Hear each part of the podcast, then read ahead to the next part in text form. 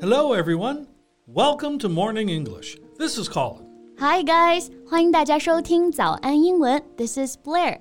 Oh my God, what's that smell? Colin，你在嚼槟榔吗？ Yeah? Why are you raising your voice like that? It's not a big deal. 快吐掉，快吐掉！我超级受不了这个味道。 Okay, Miss Party Pooper. 嚼槟榔本身就是不健康的呀，我是为了你的健康考虑，好不好？ Yeah, well, yeah, yeah, you're right. It's actually quite unhealthy, but I just had one. I think it's okay. 很多人就是觉得吃一颗没有关系，然后呢就越吃越多，然后直到上瘾，就跟抽烟是一样的。所以不要觉得一颗没有关系了。 Okay, okay. Ah, why don't we just make it our topic today? It seems like you have a lot to say about this. 可以啊， 今天呢就跟大家聊一聊嚼槟榔这个话题吧。在节目的开始，给大家送一个福利，今天给大家限量送出十个我们早安英文王牌会员课程的七天免费体验权限，两千多节早安英文会员课程以及每天一场的中外教直播课，通通可以无限畅听。体验链接放在我们本期节目的 show notes 里面了，请大家自行领取，先到先得。说到槟榔啊，在我国很多地方还是很常见的，对不对？尤其是湖南、海南这些地方啊，吃的方式呢也是有很多的。 Yeah.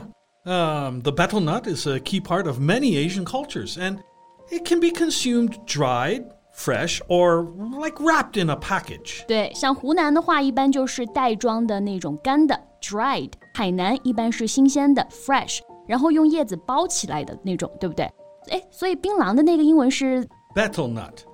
B E T E L。OK，那我们今天学习到的第一个表达啊，就是槟榔 betel nuts。Betel 它是一种树，对不对？Right. Betel nut is a seed of a type of palm tree. 啊，就是一种棕榈树的种子啊。Palm tree 就是棕榈树。Yes, and 嚼槟榔 is chewing betel nut. 对，我们一般说嚼槟榔这个嚼，用动词 true 就可以了，跟嚼口香糖是一个词。So, have you ever tried one? Yes, when I was uh, little, out of curiosity，大家小时候肯定也有尝试过，对不对？就看到家里的大人在嚼槟榔，肯定会忍不住去试一试。我就小时候试了一次，Well, it caused severe dizziness 。 well, yeah.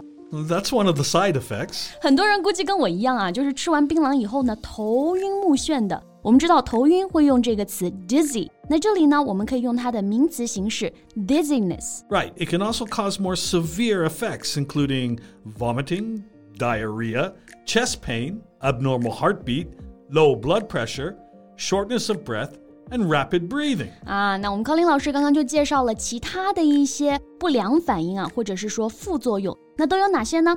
Vomiting 呕吐，diarrhea 拉肚子，chest pain 胸痛 ，abnormal heartbeat 心跳不规律，low blood pressure 低血压，shortness of breath and rapid breathing 就是呼吸急促。 Yeah, yeah.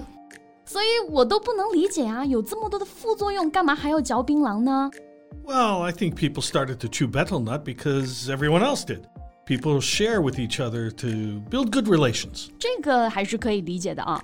大部分人开始嚼槟榔，可能都是被身边的人带起来的。 就像你的同事啊、你的邻居都在嚼，然后大家也会分一分，对不对？Share，慢慢的就形成一种文化了。 Yeah, but it's not the most important reason. Many people chew betel nut for the energy boost it produces. What do you mean by boost？ Well, here, boost is used as a noun. It means an increase or an improvement. 啊，energy boost。那在这里我们就可以把它翻译为增强能量啊。 boost 它作为一个名词，相当于 increase 或者 improvement。 Right. Um, as I said, it gives people a buzz, equivalent to about six cups of coffee. Didn't know that。我们知道喝咖啡容易兴奋，对不对？那嚼槟榔呢，它也是同样的一个作用。那听说啊，嚼一个槟榔就相当于喝了大概六杯咖啡。那这里有个词我们可以来学习一下，equivalent to。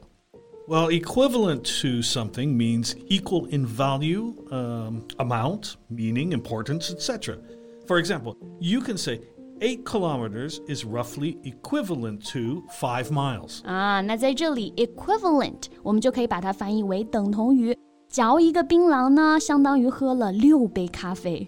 Yeah, for my first few years in China, I couldn't get coffee after lunch, so I just 嚼槟榔 once or twice a day. It really helped.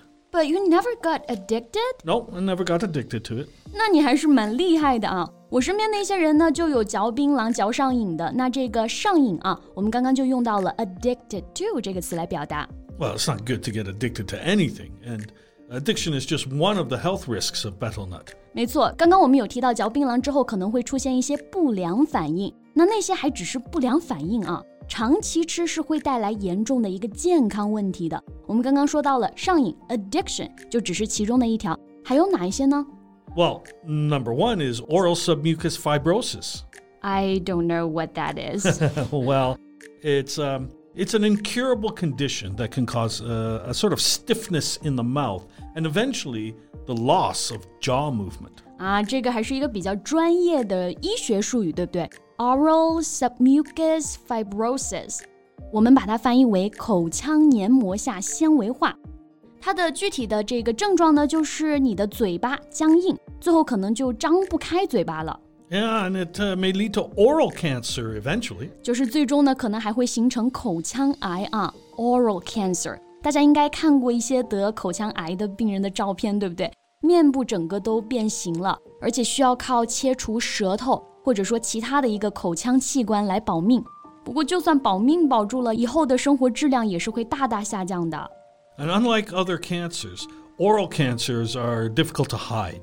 Sometimes, even after surgery, they still can't perform basic functions, including expressing emotions through their face, because their lower jaw has to be cut depending on the scale of the cancer. 啊，大家听一听啊，就是说，即使有槟榔爱好者通过手术侥幸活了下来，也毫无生活质量可言。那道狰狞的手术疤痕呢，一直延伸到胸口，而且再也无法张大嘴巴说话和吃饭，连吐字都会变得模糊。 Yeah, and it will also cause reproductive issues, including low birth weight in newborns. 对我觉得这个还是很值得关注的啊。槟榔对于婴儿的影响也是巨大的。如果说在备孕期间呢，夫妻有一方吃槟榔的话，对于孩子的发育成长有非常大的一个影响。You're just lucky not having any of these. Yeah. Well, remind me to throw away my last pack of binlang. OK，这个没问题啊，待会儿就把你那包给扔了。也希望我们今天的节目呢，能够帮助到一部分人。希望大家呢珍爱生命，远离槟榔吧。OK，那我们今天的节目就先到这里了。 Thanks so much for listening, everyone. This is Colin. And this is Blair. See you next time. Bye. 今天的节目就到这里了。如果节目还听得不过瘾的话，也欢迎加入我们的早安英文会员。 成为会员，您就可以无限畅听我们每天一场免费的中外教直播课，以及两千多节原创系统课程了。今天我们限量送出十个七天免费试听权限，试听链接放在我们本期节目的 show notes 里了，请大家自行领取，先到先得。This podcast is from Morning English. 学口语就来早安英文。